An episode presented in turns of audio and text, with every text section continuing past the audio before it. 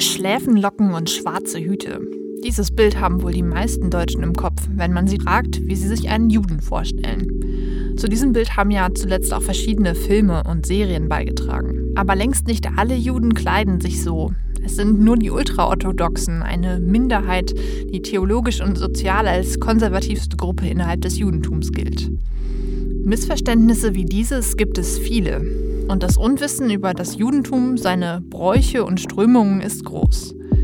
Damit wollen wir aufräumen und versuchen deshalb in dieser Folge des Nachschlags zu klären, wie sieht jüdisches Leben in Deutschland heute aus?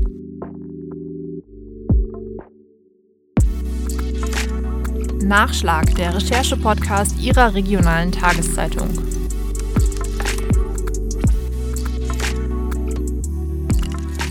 Hallo und herzlich willkommen zu diesem Nachschlag. Mein Name ist Luisa Riepe und ich stelle Ihnen hier immer ein Thema aus unserem Wochenendprogramm näher vor.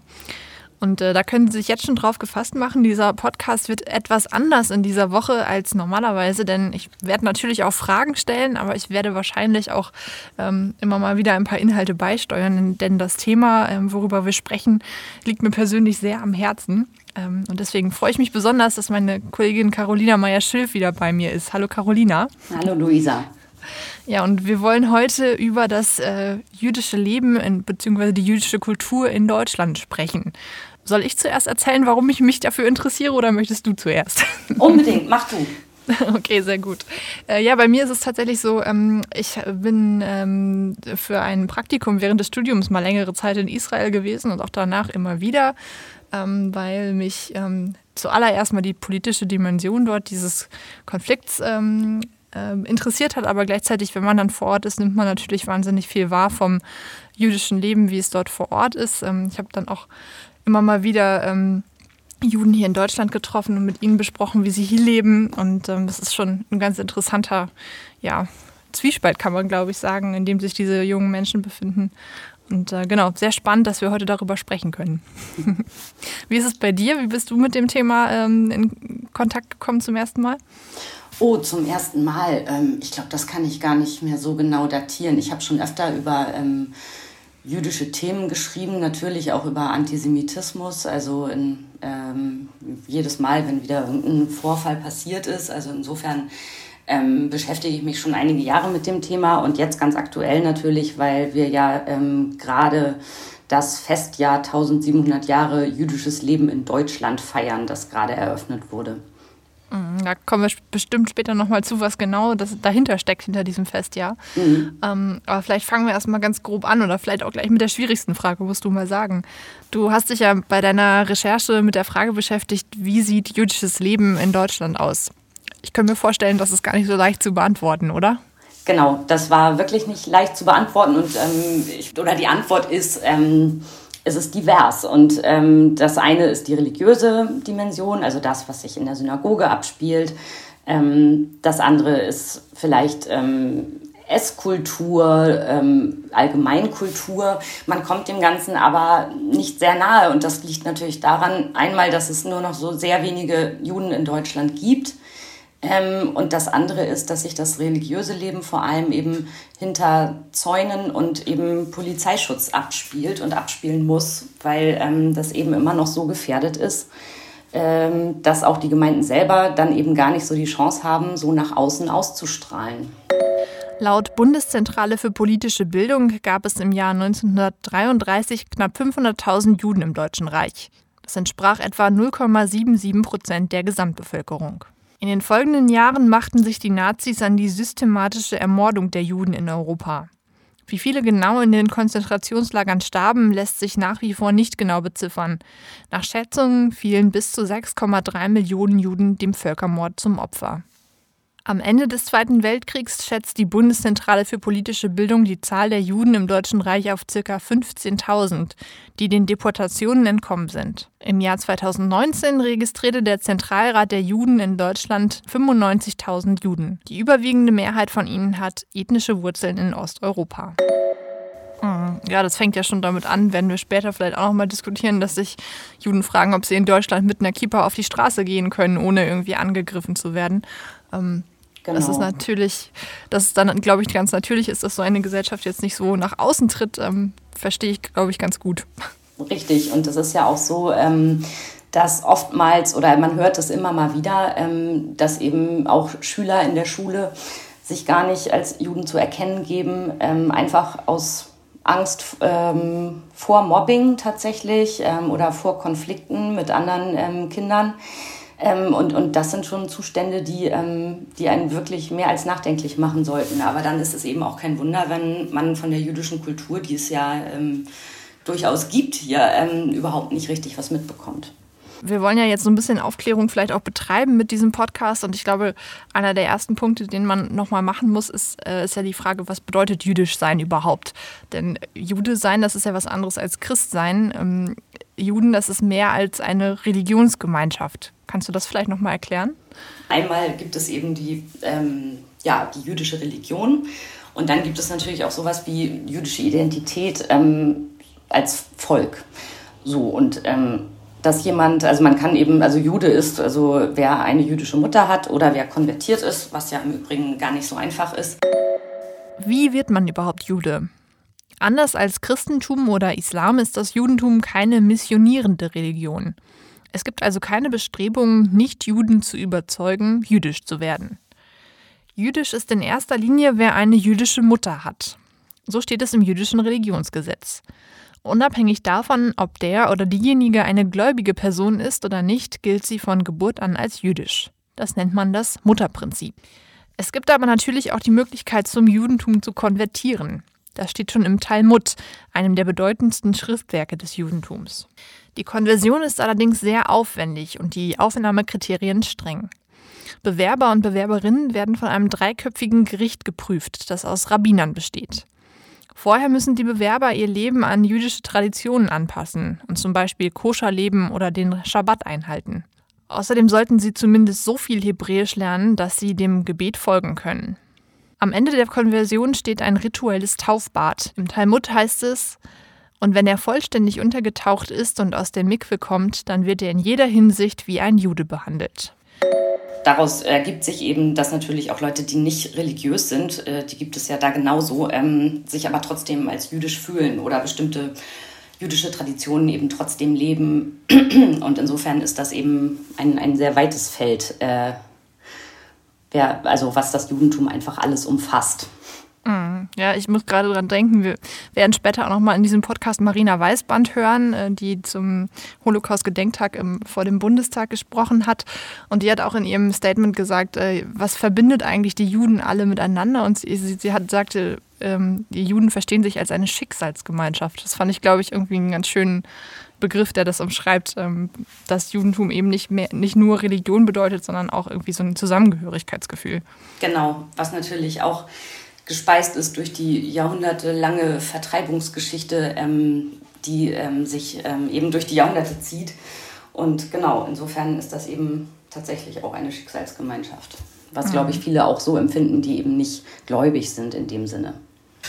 Ja, denn das Trauma wird ja ganz einfach weitergegeben. Ne? Man muss ja sagen, dass die Generation heute, der heutigen Juden hat wahrscheinlich die, die Großeltern oder vielleicht sogar die Urgroßeltern ähm, durch den Holocaust verloren.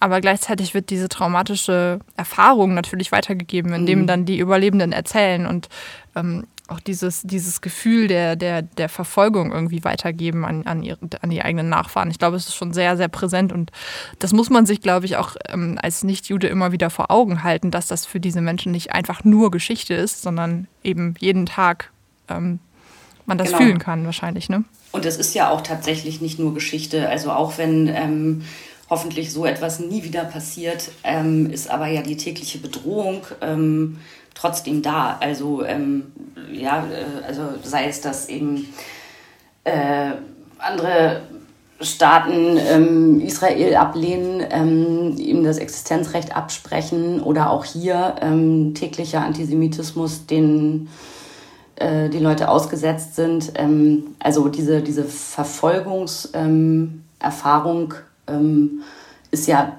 immer noch präsent. Ja, ich glaube, das ist wichtig, dass du den Punkt machst, denn ähm, das kann man, glaube ich, im, im Rahmen so eines Podcasts nicht deutlich genug sagen, dass Antisemitismus in Deutschland präsent ist und ein Problem ist. Ich glaube, da sind wir uns sehr einig, oder? Ja, Trotzdem wollen wir natürlich in diesem Podcast so ein bisschen auch für Verständnis werben und vielleicht ein paar ähm, ein bisschen ähm, ein paar Begriffe auch vielleicht erklären, die rund um das Judentum so existieren, wo aber vielleicht der eine oder andere von unseren Zuhörern gar nicht so genau weiß, was sie überhaupt bedeuten. Und ähm, wenn du magst, würde ich dir einfach einmal so ein paar Begriffe hinwerfen und du ähm, versuchst mir zu erklären, was dahinter steckt. Wäre das in Ordnung? ja, das können wir machen, zumal es eigentlich ähm, ganz schön auch ähm, passt, weil ja, ähm, das haben wir jetzt eben auch gemerkt. Also wir sprechen eigentlich über jüdisches Leben in Deutschland jetzt und man landet immer ähm, sofort beim Antisemitismus, man landet mhm. sofort mhm. beim Holocaust und das sind auch alles extrem wichtige Themen. Aber eigentlich sollte das jüdische Leben, das aktuelle in Deutschland, ähm, etwas anderes sein als das. Und insofern, ähm, klar, kann man dann mal ein paar Begrifflichkeiten vielleicht klären, die vielen Menschen sonst nicht so bekannt sind. Ich versuche ah. zu antworten, was ich kann.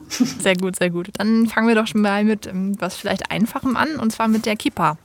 Die Kippa, ja, ähm, die, die, tragen Männer. Ähm, also so eine kreisförmige Mütze, die eben den Hinterkopf bedeckt. Und man trägt sie beim Gebet in der Synagoge, auf dem Friedhof. Und orthodoxe Juden tragen sie auch im Alltag. Ähm, genau, das ist die Kippa. Kann ich vielleicht auch erzählen, ähm, in Israel gibt es die tatsächlich auf jedem Markt zu kaufen, auch mit den lustigsten Motiven. Ne? Also mhm. für Kinder, man kriegt da so äh, Pokémon, Kippas und so weiter. Also das ist äh, durchaus ja. dann auch verbunden mit weltlichen Motiven, sagen wir mal ja. so. also ganz süß. Mhm. Was hat es mit dem ähm, Sabbat, mit dem Schabbat auf, auf sich?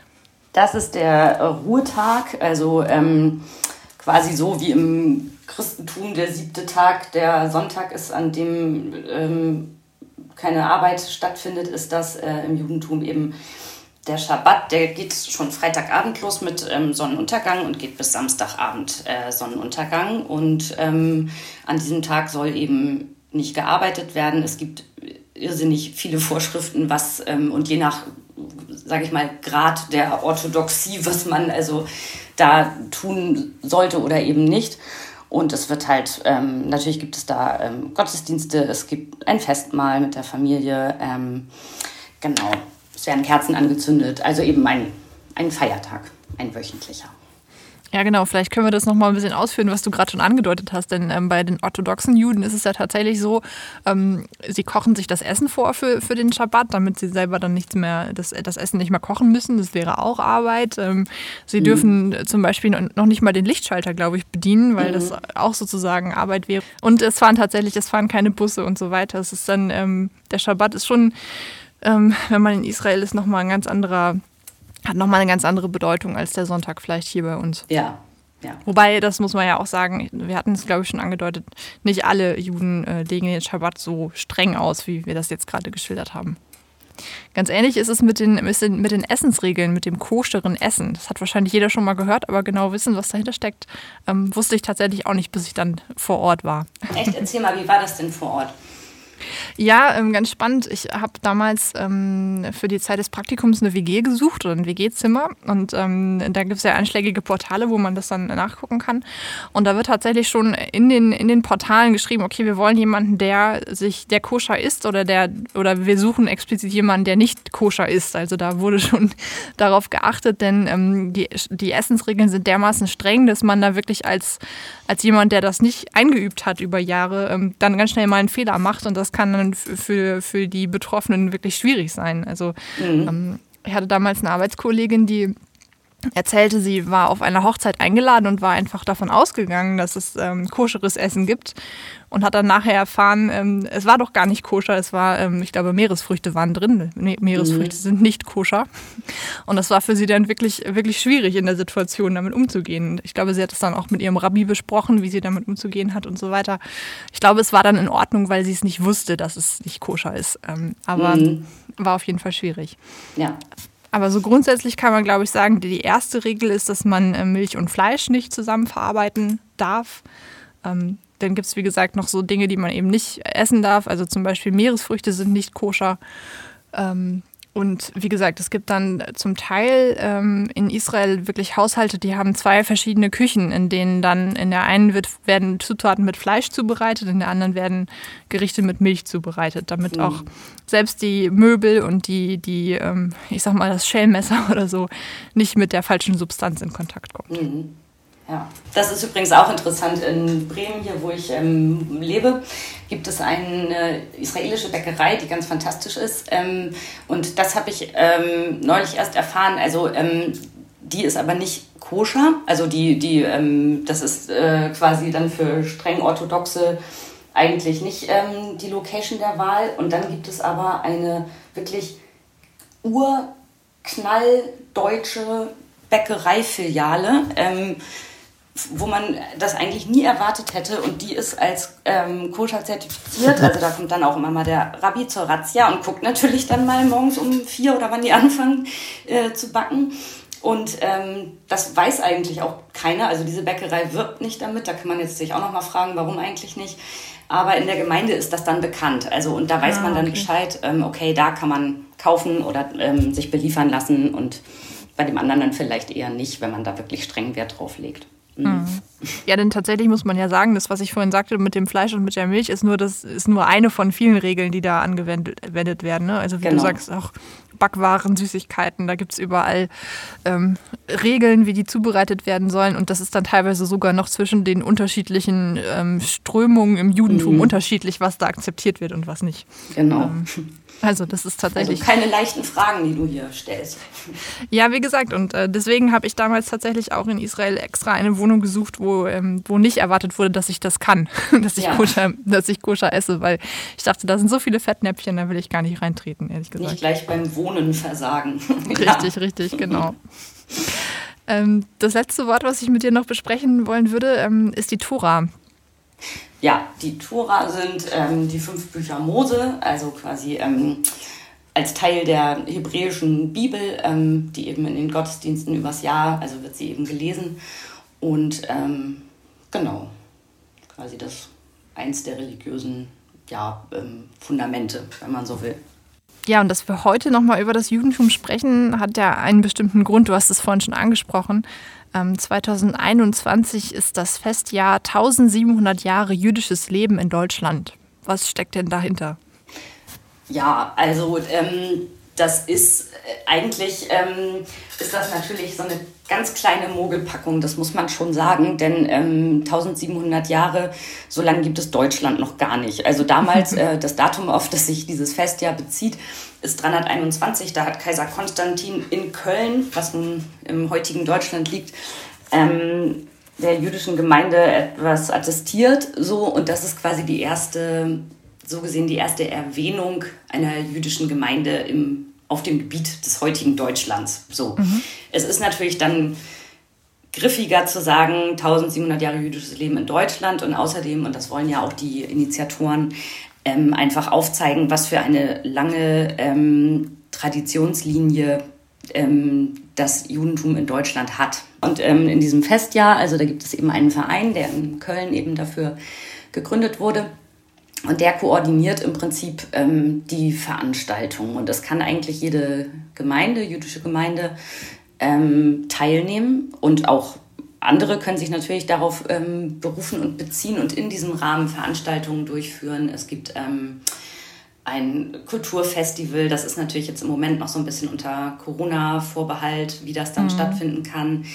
Also es soll einfach der ähm, Sichtbarmachung des jüdischen Lebens in Deutschland dienen und ähm, der Verständigung sozusagen. Mhm. Klingt für mich jetzt erstmal nach einer schönen Idee. Ähm, wie, wie, kommt es denn an in den jüdischen Gemeinden? Ich glaube, es ist ganz unterschiedlich. Also wer das ja total unterstützt, ist der Zentralrat der Juden. Also die sind ja auch damit ähm, mit federführend dabei. Mm, und dann gibt es aber natürlich auch immer äh, Menschen, die das kritisch sehen und natürlich auch vielleicht aus gutem Grund. Also ich habe zum Beispiel mit dem Vorsitzenden der jüdischen Gemeinde in Bremen gesprochen, Grigori Pantijelev, und der ähm, hat mir ein interessantes Beispiel genannt. Er selber ist Musikwissenschaftler und insofern ähm, liegt das Beispiel natürlich nahe. Aber eine, ja, man, man will Posse sagen und es ist aber viel mehr als das, ähm, die sich in ähm, Garmisch-Partenkirchen seit Jahrzehnten abspielt, ist zum Beispiel, mhm. es gibt ein sehr bekannten, eigentlich jüdischen ähm, Wagner-Dirigenten, der dort Ehrenbürger ist und der dort auch bestattet ist. Ähm, und dessen Grab ähm, von Nazis eben verwüstet wurde. Und auch nach dem Krieg hat es irgendwie niemand für nötig befunden, dieses Grab wiederherzustellen. Das ist über die Jahre so eine Art Schuttablageplatz geworden. Oh, okay. Und es tobt wirklich seit Jahren nun ein ähm, Streit darum, ähm, ob und wie dieses Grab wiederhergestellt wird. Ähm, und es ist sogar ähm, ein, eine Straßenumbenennung sollte stattfinden, tatsächlich in Garmisch-Partenkirchen. Die Hindenburgstraße sollte in Hermann-Levi-Straße jedenfalls teilweise umbenannt werden. Und 90 Prozent der Bürger haben sich dagegen entschieden. Und wenn man so etwas hört, das fragt eben der Grigori Pantelev, dann muss man sich schon fragen, was feiern wir hier? Feiern wir wirklich 1700 Jahre jüdisches Leben in Deutschland oder ist das eigentlich so gesehen, sind das 1700 Jahre Antisemitismus und müssen wir das dann wirklich feiern? Also das ist natürlich jetzt auch eine, eine ähm, sehr kritische Sicht auf dieses Festjahr, aber das gibt es eben auch. Mm, absolut, absolut. Und da muss man sich ja nur vor Augen halten, wie viel äh, antisemitische Übergriffe es tatsächlich jedes Jahr gibt. Ich habe das extra nochmal nachgeschaut in der Vorbereitung auf diesen Podcast. Im Jahr 2020 wurden etwas mehr als 2200 antisemitische Straftaten registriert. Wobei diese Zahl immer noch deutlich kritisiert wird als zu gering, denn ähm, der Polizei wird vorgeworfen, dass sie manche Straftaten gar nicht richtig einordnet. Genau, und auch wie viel Gleichgültigkeit dann letztlich doch, wenn es drauf ankommt. Also eben überhaupt kein Bewusstsein dafür, ähm, ähm, dass sowas überhaupt nicht geht. Also und ähm, da äh, scheint es irgendwie in dem Fall zumindest den Leuten mit dem jüdischen Leben in ihrer Stadt vielleicht nicht so ganz besonders ernst zu sein. Und das ist dann natürlich eben ein trauriger Befund. Die Nazis haben den Antisemitismus nicht erfunden. Seine Wurzeln reichen bis in die Antike zurück. Im Kern ging es damals um den Ablösungsprozess der frühen Christen vom Judentum. Den Juden wurde vorgeworfen, Jesus als Messias verraten und gekreuzigt zu haben. Sie galten als Gottesmörder und Feinde des wahren Glaubens. Bereits im 13. Jahrhundert gab es auch Bestrebungen, Juden äußerlich als solche zu kennzeichnen, und zwar seitens der katholischen Kirche. Die Ehe zwischen Christen und Juden war ohnehin schon verboten. Jetzt sollten sie auch in eigenen Vierteln leben. Juden standen also am Rande der mehrheitlich christlich geprägten Gesellschaft. Und auch auf Seiten der Protestanten wurde der Judenhass geschürt. Kein geringerer als Martin Luther publizierte im Jahr 1543 die Schrift Von den Juden und ihren Lügen. Darin schlug er unter anderem vor, jüdische Häuser und Synagogen zu verbrennen und das jüdische Schriftgut zu konfiszieren. Anfang des 20. Jahrhunderts erreichte die antisemitische Propaganda in Deutschland einen erneuten Höhepunkt. Der Jude wurde zum Schuldigen gemacht für die Niederlage der Deutschen im Ersten Weltkrieg. Ja, mich würde noch mal interessieren an der Stelle, hast du irgendwie rausbekommen in deinen Recherchen, was sich junge Juden in Deutschland wünschen würden? Hm. Ja, das ist natürlich auch ganz unterschiedlich, also weil das auch so unterschiedliche ähm, Erfahrungshorizonte sind oder auch die Wurzeln dann wiederum so unterschiedlich. Ähm, ich habe tatsächlich äh, in letzter Zeit öfter mal äh, in der App Clubhouse ähm, reingehört. Da ging es öfter mal in Diskussionen auch um jüdisches Leben in Deutschland aktuell. Mhm. Und da waren natürlich auch hitzige Diskussionen.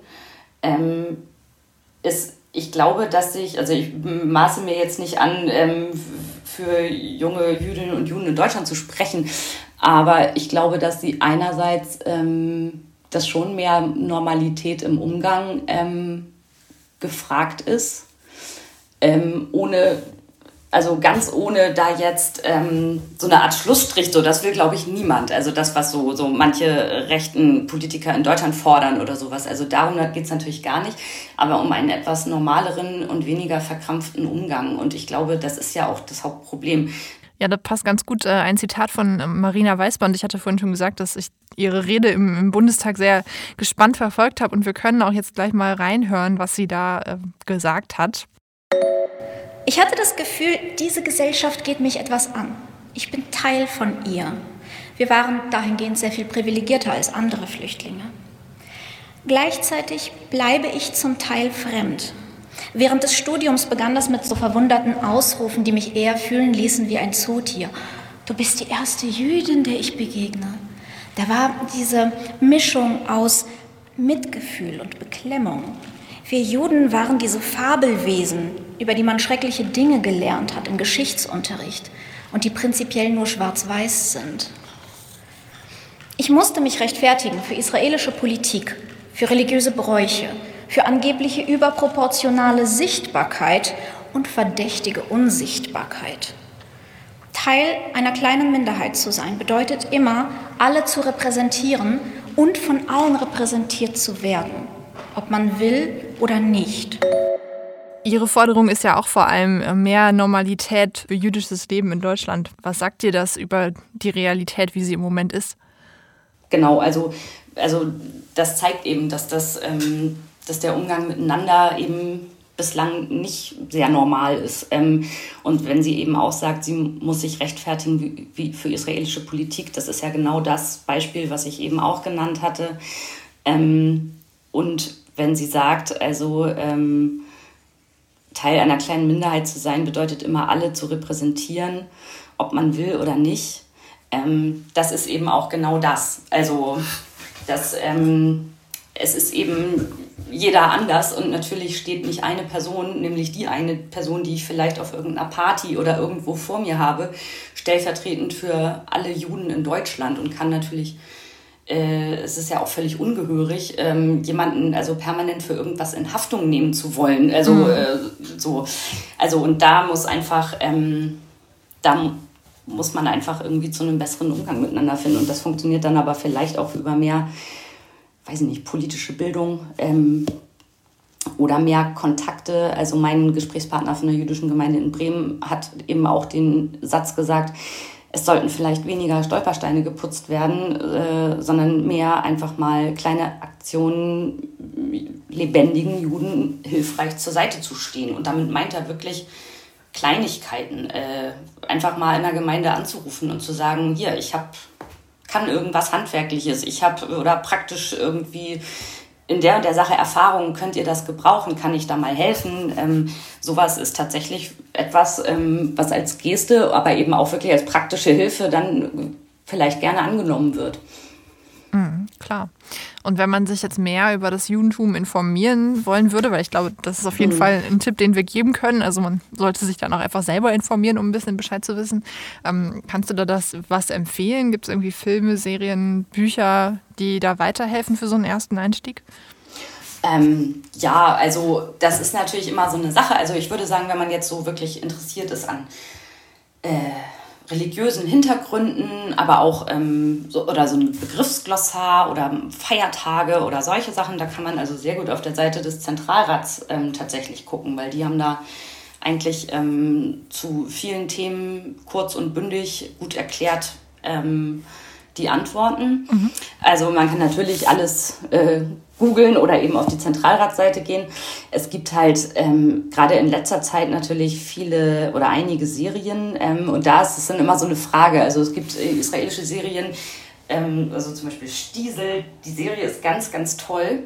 Mhm. Ähm, aber äh, sie spielt eben in einem ultraorthodoxen Milieu. Und das ist wahnsinnig interessant, dabei zuzugucken. Und man lernt da auch sehr viel. Aber man lernt da natürlich nichts über das aktuelle jüdische Leben in Deutschland, weil das einfach das überhaupt nicht widerspiegelt. Was man natürlich auch immer tun kann, ist, man kann halt, ähm, wenn einen mal interessiert, wie so ein ähm, Gottesdienst abläuft oder so, dann kann man natürlich auch mal mit der örtlichen Gemeinde Kontakt aufnehmen. Bei größeren Gemeinden ist das oft leichter als bei kleinen Gemeinden, die eben nicht so die Ressourcen haben. Aber trotzdem kann man natürlich immer mal nett fragen, ob man da vielleicht mal teilnehmen darf als Gast ähm, dann muss man, man muss sich eben, man kann nicht einfach reinlaufen, eben weil natürlich ähm, die Synagogen unter Polizeischutz stehen. Also man muss da schon angemeldet sein mit, aber das geht, glaube ich, in vielen Fällen und ähm, einfach mal Kontakt aufnehmen und zu einer Gemeinde, ähm, glaube ich, schadet überhaupt nicht, wenn man da mehr wissen will.